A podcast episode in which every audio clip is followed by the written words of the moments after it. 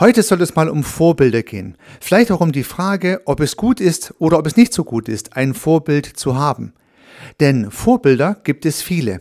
Und viele Bilder werden uns vorgehalten von erfolgreichen Menschen und oder Organisationen, die uns zeigen, macht es genauso wie diese Organisationen, macht es genauso wie diese Menschen, dann werdet ihr auch genauso erfolgreich wie diese Menschen oder und Organisationen sein weil es so viele Vorbilder gibt, die uns im Kino, im Fernsehen, im Internet, in YouTube, in Beiträgen, in Fachzeitschriften und so weiter gezeigt werden. Deswegen lohnt es sich, glaube ich, sich mit dem Thema des Vorbilds oder der Vorbilder mal systemisch auseinanderzusetzen. Und genau das möchte ich in dieser heutigen Episode tun.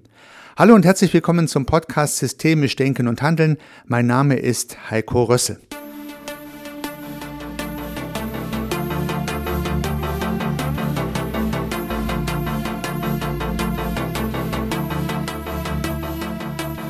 Ich möchte die Vorbilder heute mit zwei verschiedenen Betrachtungsweisen beleuchten. Zum einen mit der Rolle des Beobachters und zum anderen mit den Sinndimensionen von Niklas Luhmann. Lassen Sie uns aber zunächst mit dem Beobachter, der den Beobachter beim Beobachten beobachtet, beginnen. Denn immer dann, wenn wir in irgendeiner Art und Weise Vorbilder vorgeführt bekommen, dann hat ja irgendeiner das für uns aufbereitet. Also es wurde ein Artikel darüber geschrieben, es wurde ein Buch darüber geschrieben, es wurden Internetbeiträge dazu veröffentlicht und Videos aufgenommen und so weiter und so fort. Immer hat ein Beobachter eine Organisation oder einen Menschen beim Beobachten beobachtet. Also eine Beobachtung zweiter Ordnung könnte man sagen. Und nun gibt es ja zahlreiche Bücher, ich fokussiere mal auf Bücher oder auf Methoden, die uns erklären wollen, wie wir es machen müssen, dass wir genauso erfolgreich sind wie die Menschen oder und Organisationen. Ja, macht es so wie Spotify mit dem Spotify-Prinzip, macht es so wie Apple und Steve Jobs, um genauso erfolgreich zu sein, macht es so wie Harley Davidson, macht es so wie Microsoft und Bill Gates, macht es so wie Elon Musk und Tesla und so weiter und so fort. Ganz viele Prinzipien werden uns gezeigt, die wir nachmachen sollen, um genauso erfolgreich zu sein. Und hier kommt der Beobachter des Redakteurs, des Journalisten oder einfach nur des Beobachters ins Spiel, der natürlich die erfolgreiche Organisation beobachtet und ein Stück weit natürlich auch die Dinge fokussiert, die er fokussieren möchte. Es gibt nun eine Hypothese, die aufgestellt werden kann, was diese Organisation oder diesen Menschen erfolgreich gemacht hat. Aber es ist und bleibt eine Hypothese. Bei den meisten dieser Ratgeberbücher und Dokumentationen werden diese Hypothesen nach meiner Perspektive nicht ausreichend gut herausgearbeitet, sondern es wird sehr absolut mit sehr viel Ausrufezeichen kommuniziert und nicht mit Fragezeichen und mit Optionen und Möglichkeitsräumen, die durch die Vorbilder geschaffen werden. Denn natürlich kann man Hypothesen aufstellen, warum ein Steve Jobs erfolgreich war, warum Microsoft gelang, warum Elon Musk so viele erfolgreiche Gründungen durchgeführt hat und so weiter und so fort. Aber es sind Hypothesen. Es kann so sein, wie der Beobachter beim Beobachten beobachtete oder halt auch anders. Würde man systemisch an diese Dinge rangehen, würde man in Möglichkeiten formulieren, würde man Hypothesen aufstellen, die sein könnten und man wüsste als Systemiker natürlich auch, es könnte auch noch ganz anders sein, neben den Hypothesen, die schon mal aufgestellt wurden. Leider sind aber diese Beobachtungsdokumentationen in Form von Ratgebern, in Form von Buch, Artikel oder auch Film meistens nicht sehr in Möglichkeitsformen formuliert, sondern meistens geht es um sehr klare Aussagen. Durch diese Sache ist dieses Unternehmen oder diese Organisation erfolgreich geworden. Und das finde ich persönlich sehr schade, weil natürlich dann die Beobachtung sehr fokussiert wird und eine extreme Bewertung durchgeführt wird. Beides ist aus meiner Perspektive schwierig. Denn zum einen fokussiert der Beobachter natürlich auf die Dinge, die ihm wichtig sind. Das heißt, die Dinge werden besonders hervorgehoben, andere Dinge bleiben im Dunkel. Und dazu werden die Dinge, die beobachtet werden, natürlich dann auch noch positiv oder negativ konnotiert, bewertet, so dass auch diese Bewertung natürlich eine große Rolle spielt, die wiederum vom Beobachter abhängig ist. So, dann kann man sich natürlich die Frage stellen, welche Motivation hat jetzt eigentlich der Beobachter mit seiner Beobachtung? Möchte er vielleicht sehr viele Bücher gut verkaufen und dafür sehr klare Botschaften kommunizieren? Möchte er für komplizierte Sachverhalte einfache Wahrheiten kommunizieren, weil er weiß, dass das beim Publikum gut ankommt? Hat er andere Hidden Agendas, die wir nicht kennen? Oder möchte er aus diversen Gründen, um das eigene Weltbild zu stärken oder auch eine ideologische Idee zu unterstützen, einfach nicht die ganzen Optionen darlegen, sondern nur seine Option darlegen? Diese Frage kann jeder für sich beantworten. Immer dann, wenn ich solche Ratgeberliteratur lese, bin ich auf jeden Fall etwas vorsichtig in der Hinsicht, dass ich mir die Frage stelle, warum hat der Beobachter das so beobachtet, wie er es beobachtet hat? Hätte er es nicht auch anders beobachten können? Ist es nicht vielmehr eine Hypothese als eine Tatsache, die hier als Ratschlag oder als Tipp dargestellt wird? Damit relativiert man natürlich diese Ratgeberliteratur und diese Ratgeberbücher und Filme und findet dadurch ein Stück weit andere Möglichkeiten, andere Zugänge zum Thema. Ich persönlich finde es eher bereichernd, aber diese Entscheidung kann natürlich jeder für sich selber treffen. Das heißt, der erste Teil meiner Beobachtung zum Beobachter ist, dass man den Beobachter in die Betrachtung einbeziehen muss. Warum hat einer ein Buch geschrieben, das Spotify-Prinzip so zu machen, wie Spotify machte, sich so zu verhalten wie Microsoft, sich so zu verhalten wie Apple oder Steve Jobs, das eine so zu machen, das andere so zu machen, das eine zu tun, das andere zu lassen? Ja, und warum äh, war die Motivation vorhanden, dafür eine Dokumentation, ein Buch, einen Film entsprechend aufzunehmen? Das mal der erste Punkt zur Beobachtung. Nun habe ich mir noch mal die Sinndimensionen von Niklas Luhmann hergenommen und habe nochmal versucht, mit diesen drei Dimensionen diese Ratgeberliteratur und diese Ratgeberdokumentationen zu beleuchten. Die drei Sinndimensionen von Niklas Luhmann sind die Sachdimension, die Zeitdimension und die soziale Dimension. Diese drei Dimensionen tragen zu Sinn bei, könnte man sagen. Also betrachten wir doch mal den Sinn von solchen Dokumentationen mit diesen drei Sinndimensionen. Vielleicht lassen sich daraus ja auch noch Erkenntnisse ableiten. Und beginnen wir vielleicht mit der greifbarsten, mit der Sachdimension, mit der Sache an sich. Nun, wenn es um Ratgeber im Business, im wirtschaftlichen Kontext geht, und hier geht es ja vorrangig mal um diese Themen, das heißt, wenn es um Bücher geht wie das Spotify-Prinzip, frage immer zuerst nach dem Warum, äh, das Apple-Prinzip, das äh, Microsoft-Prinzip, Elon Musks Biografien und so weiter und so fort, dann ist ja immer die Frage, ähm, welche Sache, um welche Sache geht es hier eigentlich? Und häufig ist es natürlich ein Produkt. Ja, bei Microsoft ist es Software, bei Apple ist es Hardware, bei Spotify ist es ein Service und so weiter und so fort. Also ein Produkt und eine Zielgruppe, die dieses Produkt entsprechend konsumiert und damit das Unternehmen erfolgreich gemacht hat. Das Spannende ist ja, dass erfolglose Unternehmen ja sowieso keine Dokumentation bekommen, sondern nur diejenigen, die erfolgreich waren, natürlich auch eine Dokumentation dazu bekommen. Das liegt ja auf der Hand, macht ja an sich auch durchaus Sinn. Im Nachhinein aber herauszufinden, an was der Erfolg festzumachen war, ist natürlich ein sehr dünnes Eis.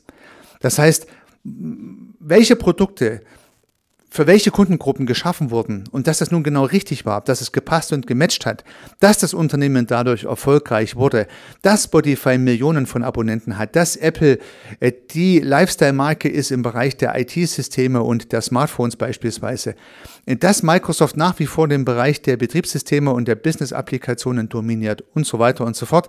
Diese Prinzipien abzuleiten aus dem Erfolg, der war, ist immer etwas vage. Aber das wäre die Sachdimension, die Beleuchtung der Produkte und der Zielgruppe. Warum sind diese Produkte bei der Zielgruppe gut angekommen? Was hat man angeboten? Wer hat's gekauft? Und so weiter und so fort. Das wird in diesen Ratgeberliteraturen natürlich häufig auch entsprechend herausgearbeitet, aber nicht unbedingt mit den beiden anderen Sinndimensionen von Luhmann korreliert. Und da könnte es vielleicht spannend werden. Denn das zweite ist die Zeitdimension. Und ich glaube, die Zeitdimension spielt eine große Bedeutung im Sinne der Zeit, die oder in der dieser Erfolg stattfand. Es ist also wichtig zu überprüfen, zu welcher Zeit dieser Erfolg von Microsoft, von Apple, von Spotify, von Tesla und so weiter stattfand und ob dieser Erfolg auch zu einem anderen Zeitpunkt geklappt hätte mit den gleichen Prinzipien. Höchstwahrscheinlich nicht. Das heißt, Bill Gates, das weiß man ja, hat zum genau richtigen Zeitpunkt sein Microsoft-Betriebssystem DOS damals programmiert und hat es der IBM sozusagen verkauft oder lizenziert, als das PC-Zeitalter begann. Wäre es noch nicht begonnen, ja, dann hätte es halt auch nicht funktioniert. Ja, auch Apple hat den Newton schon mal rausgebracht, lange vor dem iPhone und das System floppte. Es war halt noch nicht die richtige Zeit. Später dann, wo das iPhone das erste Mal released wurde durch Steve Jobs, dann hat es funktioniert. Offensichtlich war es dann die richtige Zeit. Ja, und offensichtlich war auch Elon Musk zum richtigen Zeitpunkt unterwegs mit Tesla und Spotify zum richtigen Zeitpunkt unterwegs mit dem Musikstreaming-Service, sodass der richtige Zeitpunkt gepasst hat. Hätte man das Ganze viel früher gemacht, hätte es vielleicht noch keine Kunden dafür gegeben, hätte man es viel später gemacht, wären vielleicht schon andere auf die Idee gekommen. Das heißt, der richtige Zeitpunkt spielt eine große Rolle. Demzufolge ist es sehr schwierig, in einem Ratgeber zu sagen, macht es so oder so, weil jetzt ja eine andere Zeit ist wie zu dem Zeitpunkt, als das Unternehmen oder die Organisation erfolgreich war. Ich glaube persönlich, jeder Erfolg hat auch seinen Schnittpunkt mit der Zeitachse und lässt sich nicht so ohne weiteres replizieren. Das heißt, erfolgreiche Prinzipien der Vergangenheit müssen nicht automatisch auch Erfolgsprinzipien der Gegenwart und schon gar nicht Erfolgsprinzipien der Zukunft sein. Das heißt, der Zeitkontext müsste eine große Rolle spielen. Und auch hier wären wieder Hypothesen hilfreich. Also es könnte sein, dass die Idee von Steve Jobs, heute so und so zu agieren, wie er damals agierte, auch zum Erfolg führt. Aber es könnte halt auch ganz anders sein. Und so eine Hypothese klingt ja schon ganz anders wie ein Ratschlag. Mach es so wie Apple, werde genauso erfolgreich. Dann kommen wir zur letzten Dimension, zur Sozialdimension, zur Einbettung in soziale Systeme. Also das heißt, jede jeder Erfolg hängt ja im Prinzip auch an sozialen Systemen und die wiederum lassen sich nochmals unterscheiden, so mache ich es jetzt jedenfalls mal, in Innen und Außen. Das heißt, ein soziales System ist erfolgreich, weil es intern gut funktioniert oder und ein soziales System ist erfolgreich, weil es Produkte und Angebote hat, die mit der Zielgruppe irgendwie sich gut vernetzen. Das heißt also, das Kundensystem wird gut angesprochen, das heißt, die Produkte verkaufen sich gut. Ja, bereits hier gibt es jetzt wieder verschiedene Ausrufezeichen Ratgeber. Die einen würden sagen, kümmere dich um deine Mitarbeitenden, Ausrufezeichen, dann werden automatisch die besten Produkte entstehen, die auch deine Kunden kaufen. Eine Hypothese. Die andere Hypothese, kümmere dich zuerst um deine Kunden und deren Bedürfnisse, produziere Dinge, die diesen Kunden gefallen, dann wirst du auch zufriedene Mitarbeiter haben, weil sie sehen, wie sinnvoll ihre Arbeit ist. Zweite Hypothese, Einmal betrachte ich die Organisation von innen nach außen, das andere Mal betrachte ich die Organisation von außen nach innen. Zwei verschiedene Herangehensweisen, ich würde sogar sagen zwei grundverschiedene Herangehensweisen, vielleicht sogar zwei verschiedene Philosophien, wie man etwas tun kann. Und ich glaube, beide haben ja irgendwie etwas Wahres und beide haben auch irgendwie eine Problematik. Denn würde ich nur nach den Mitarbeitenden schauen und dafür, dass die glücklich und zufrieden sind, also mein internes System optimieren, dann äh, habe ich vielleicht nicht die richtigen Produkte für meine Kundschaft und mir geht das Geld aus. Würde ich dagegen nur nach den Produkten für meine Kunden schauen und würde mich nicht um meine internen Bedürfnisse der Mitarbeitenden kümmern, ja, dann laufen mir vielleicht die Leute da weg oder ich bekomme gar keine und kann nicht wachsen und skalieren und erreiche auch nicht das, was ich möchte. Also höchstwahrscheinlich gibt es auch hier verschiedene Lösungsansätze. So, zusammengefasst möchte ich diese drei Sinndimensionen in Bezug setzen, so wie es auch Luhmann tut. Das heißt, man kann nicht ein, zwei oder drei herauspicken, ohne die anderen beiden mitzudenken. Man muss alle drei gleichzeitig denken. So, nun haben wir die Zeitdimension, die man mitdenken muss, wenn man eine Sache beleuchtet.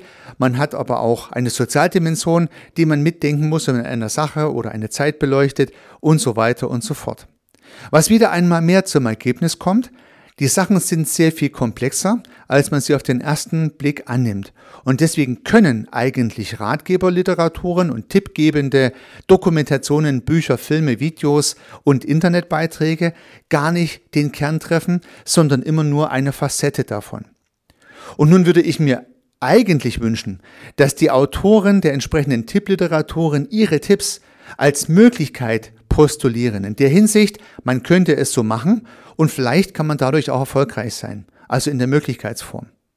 Dadurch, dass diese Dinge sehr häufig in Ausrufezeichen formuliert werden und keine Frage gestellt wird, sondern eine Aussage getroffen wird, mach es so, dann wirst du glücklich sein, ist es uns als Konsumenten solcher Ratgeber angeraten, die Sache im Nachhinein etwas zu relativieren und zu sagen, ja, man könnte es so machen oder auch anders. Wenn man das tut, kann man aus verschiedenen Ratgeberliteraturen bestimmt gute Tipps mitnehmen. Tipps fürs eigene Unternehmen, Tipps für die eigene Organisation, auch Tipps für die eigene Persönlichkeit. Was aber immer etwas schwierig ist, zu meinen, man müsste kopieren, was im Ratgeber drinsteht, mehr oder weniger eins zu eins, und möchte dieses Buch, diesen Tippgeber, dieses, diese Dokumentation fast als Evangelium betrachten, weil sowas kann man zum Teil auch beobachten. Ja, einige Menschen nennen sich ja auch tatsächlich Evangelisten und wollen den Inhalt dieses Buches, dieses Statements, dieser Idee als die Wahrheit postulieren, die es ja so eigentlich gar nicht geben kann, weil die Sachverhalte aus dem Kontext gerissen werden. Und das soll so vielleicht der Schlussgedanke sein in meinem Podcast zum Thema der Vorbilder. Ein Vorbild kann nur zu dem Zeitpunkt funktionieren, mit der Sache funktionieren und in dem sozialen Umfeld funktionieren, in dem es funktioniert hat. Ja, wenn ich heute dieses Vorbild mir vornehme, habe ich eine andere Situation, ein anderes soziales System in, im Innen und Außen, eine andere Gesellschaft, andere Kundschaft, andere Mitarbeitenden, andere Zeiten sozusagen und kann die Tipps von der Vergangenheit nicht eins zu eins in die Zukunft übertragen. Deswegen mein Tipp an dieser Stelle, Ratgeber sollte man durchaus auch mal lesen, Vorbilder kann man sich durchaus auch nehmen, aber man sollte sie immer im richtigen Kontext einsortieren und dann einzelne Facetten rausnehmen, die jemandem weiterhelfen können, aber nicht das Ganze als Evangelium betrachten, als Heiligtum und sagen, wir müssen es genauso machen wie Microsoft, wie Apple, wie Tesla, wie Spotify oder oder oder, um erfolgreich zu sein. Höchstwahrscheinlich wird das nicht funktionieren. In dem Sinne wünsche ich Ihnen bei der Auswahl Ihrer Vorbilder oder noch besser, bei der Auswahl der einzelnen Bausteine Ihrer Vorbilder, die Sie in Ihr Leben, in Ihre Organisation, in Ihre Kommunikation, in Ihr Handeln einbauen wollen, sehr viel Erfolg. Unternehmen Sie was, Ihr Heiko Rössel. Nun noch eine Sache im eigenen Interesse oder vielleicht auch im Interesse von einem meiner Hörer, im Interesse von Sebastian Zwingmann. Sebastian hat mich angeschrieben und wir haben dann miteinander telefoniert und Sebastian hat die Idee, ein Hörertreffen zu organisieren.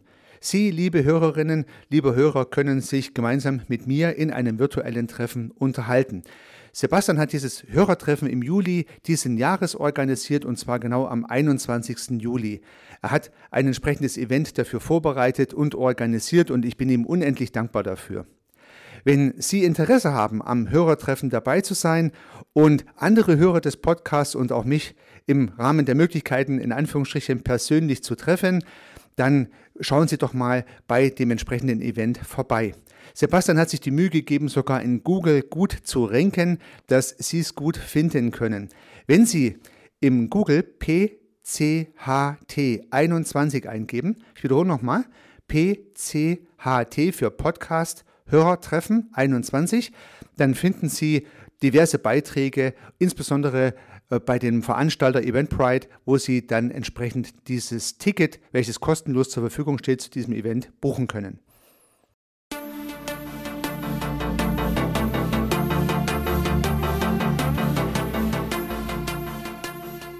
Ich freue mich, dass Sie diese Episode angehört haben und hoffe natürlich, dass sie Ihnen gefallen hat und dass Sie was davon mitnehmen können. Wenn Sie keine zukünftigen Episoden verpassen möchten, dann können Sie den Podcast gern abonnieren. Nutzen Sie dafür den Abonnieren-Button in der Podcast-App Ihrer Wahl. Natürlich würde ich mich auch über eine Rezension oder über eine Bewertung freuen. Alternativ zu diesem Podcast habe ich zwei weitere aufgenommen. Sie finden sie unter www.servicearchitekt.com/podcast oder wenn Sie meinen Namen in der Podcast-App Ihrer Wahl eingeben. Vielleicht können ja auch die beiden anderen Angebote für Sie interessant sein. Sollten Sie ein persönliches Gespräch wünschen, dann können Sie das gern unter www.servicearchitekt.com/termin auf meiner Website mit mir vereinbaren. Ansonsten freue ich mich auf ein Wiederhören. Bis dahin, Ihr Heiko Rössel.